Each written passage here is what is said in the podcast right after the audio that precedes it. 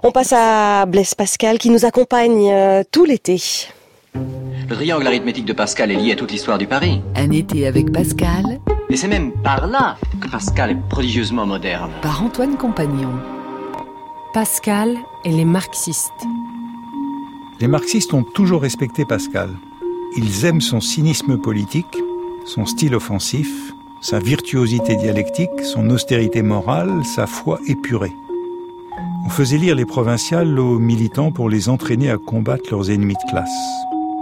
Dans Manu chez Maud, le film de Romer, l'ami de jeunesse que retrouve le catholique Jean-Louis Trintignant à Clermont-Ferrand est un professeur de philosophie marxiste, joué par Antoine Vitesse. Tiens, Vidal, tu es à Clermont? Ah Oui, et toi? Voyons-nous ces jours. Dans un café, il se lance dans une longue discussion sur le pari de Pascal. Précisément pour un communiste, ce texte du pari est extrêmement actuel. Vitesse défend l'argument en substituant au pari sur l'existence de Dieu un pari sur le sens de l'histoire. Au fond, moi, je doute profondément que l'histoire ait un sens. Pourtant, je parie pour le sens de l'histoire. Je me trouve dans la situation pascalienne. S'il faut choisir entre ces deux hypothèses. Hypothèse A, la vie sociale et toute action politique est totalement dépourvue de sens. Hypothèse B, l'histoire a un sens. Et même s'il y a 90% de chance pour le non-sens de l'histoire et seulement 10% pour son sens, il est raisonnable de parier pour un monde meilleur. Je ne peux pas ne pas parier pour l'hypothèse B, parce qu'elle est la seule qui me permette de vivre. Tout engagement politique pour changer le monde se fonde sur un pari semblable à celui de Pascal, alors que Pascal, comme son père, se montrait d'une grande prudence politique. La lecture marxiste de Pascal la plus achevée reste celle de Lucien Goldman dans son livre de 1955 Le Dieu caché. Goldman définit le jansénisme par ce qu'il appelle le refus intramondain du monde et l'identifie à une classe sociale, celle des Robins, la petite noblesse de robe déclassée par la montée en puissance de la monarchie absolue et du centralisme étatique.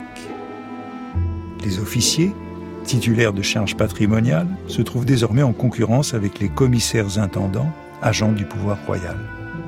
La monarchie se renforce au détriment des parlements et des officiers, provoquant l'irritation et l'hostilité des Robins, classe à laquelle appartiennent les familles Pascal et Arnaud. Déclasser ces notables se seraient réfugiés dans le jansénisme, à l'instar des solitaires de Port-Royal. Si le lien entre le milieu parlementaire et Port-Royal est avéré, et si Port-Royal forma en effet un noyau d'opposition à la monarchie absolue, l'acquisition d'une charge resta sous l'Ancien Régime la voie de la promotion sociale. Les intendants étaient d'ailleurs souvent recrutés parmi les officiers. Étienne Pascal, officier ayant vendu sa charge à la cour des aides de Clermont pour se retirer à Paris, devint quelques années plus tard intendant du roi à Rouen. Et sa conversion au jansénisme ne l'empêcha nullement de continuer à remplir ses fonctions de commissaire.